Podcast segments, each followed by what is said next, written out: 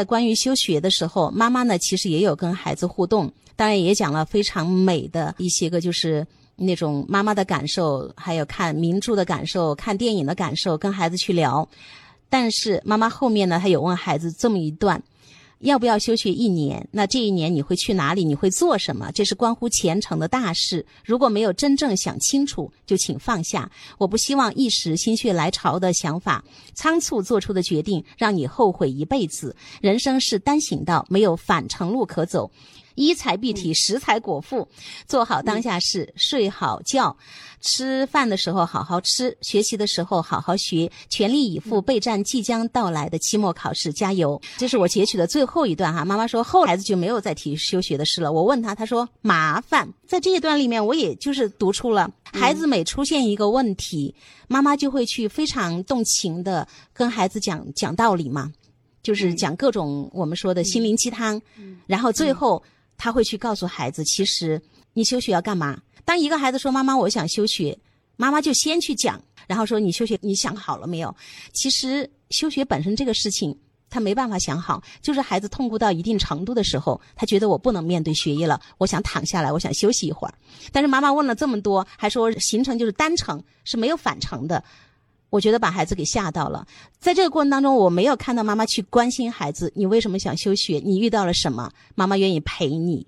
度过这段艰难的时光，有几个点哈，我是必须要提出来的哈。那我把这些疑问提出来，我相信家长是可以思考的。我会觉得，首先第一个就是这个孩子，不管是从他过往在呃小学、初中、高中，还是他到名校，我觉得他的成绩是名列前茅的，而且也能够顺利的哈从名校毕业。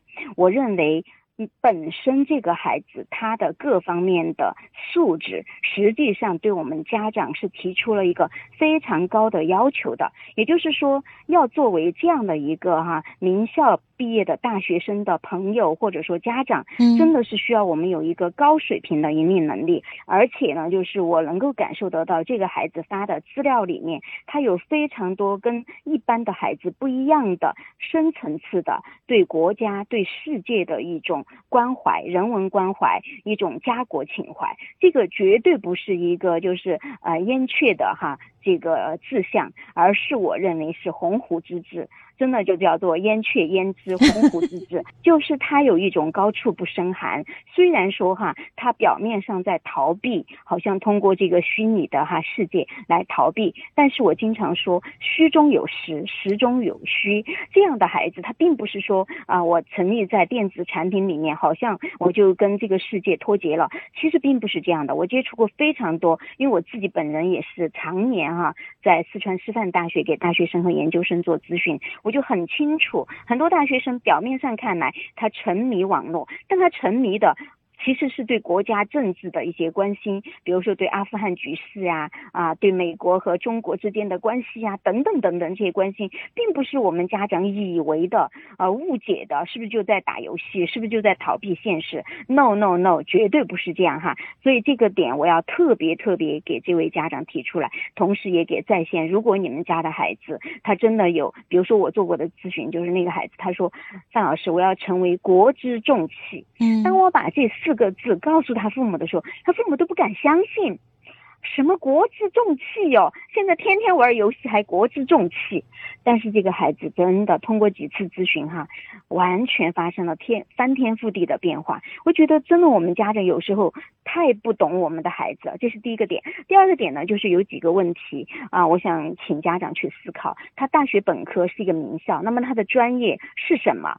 呃，他自己的高考志愿到底哈是自己填的还是家长给他填的？是一种家长以为的务实的，还是孩子其实本来想务虚的？因为我字里行间能够感受得到。他对历史，他对绘画啊，他对一些就是政治，其实是很感兴趣的。那他大学学的专业是否是他自自己喜欢的？啊是他的优势科目，是他擅长的，这是家长啊要去思考的。还呢，就是我们说到亲子关系，表面的好和真正的好是不一样的。看起来你好我好大家好，但是真正的好就是我哪怕就在这儿坐着，而不说一句话一个字，你都很懂我，这是最高境界，而不是说好像听起来，哎，我们还可以啊，还可以一起吃饭啊，这个不是我们说一个成年的大学毕业生想要的这种关系。呃，刚才我也反复强调，埃里克森人格发展的八个阶段，其实每个阶段它的发展内容不一样，那对我们家长的陪伴品质。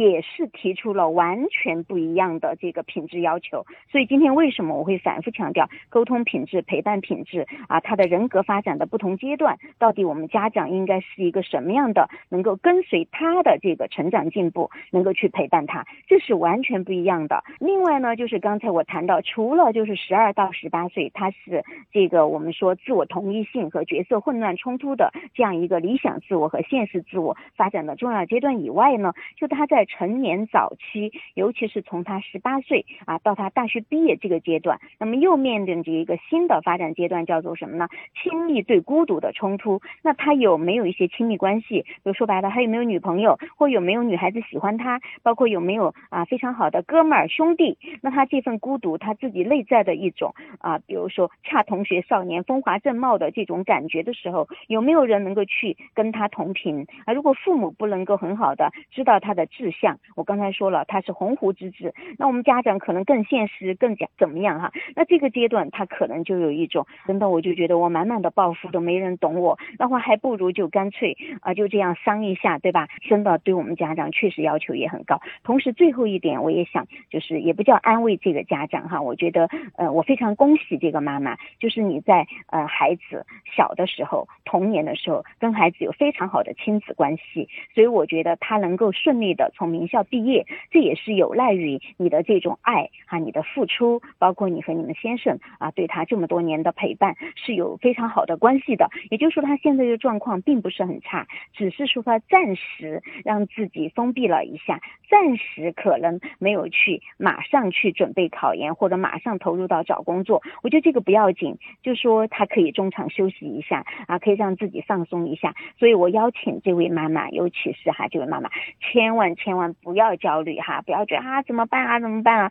会不会影响到自己睡眠都不好啊等等。因为我看得到满屏一屏又一屏一屏又一屏的这个文字，我能够感受得到背后可能这个家长真的是比较焦虑的。但我真心说啊，你们的孩子不用焦虑，真的他有非常好的学习能力、思考能力和表达能力，他的基本的素质是非常高的。所以我真的衷心的邀请你哈，嗯，去跟孩子好好的去想一想，他需要我们家长。跟他沟通什么？他的人生规划是什么？他的职业生涯规划是什么？他到底做什么样的人才能够去啊因材施教他自己？同时呢，也能够啊，就是把他自己最好的那一个部分展现出来，为国家、为社会。啊，做出贡献，真正就像我做的那个咨询一样，成为国之重器，然后实现他自己的理想和抱负。我觉得这个孩子是可以谈理想和抱负的一个孩子。啊，我就 噼里啪啦说了这么多哈，特别对。因为为什么这么说呢？呃，刚才范老师问到一点，其实妈妈有表达，她说孩子呢对时政经济比较有兴趣，但是家长试图引导他考公务员、考研学经济，被他直接否定了。就是妈妈心里有一个她想要的孩子，另外就是妈妈也有表达过，她说有一次孩子跟她闲聊的时候，突然一本正经又略带同情的说：“老妈，你说了那么多，我一句都没听进去，你知道为什么吗？因为你没有说到点子上，触动不了我，我默然有一种挫败感和无力感。其实妈妈你知道吗？你的挫败感、无力感，其实你的孩子也有。最后我想说，真正的接纳必须要基于了解甚至理解你的孩子，才会有真正接纳的状。态才会真正的看见当下这个最真实的孩子，因为懂得，所以慈悲；因为懂得，我们真心的接纳孩子，才会有力量。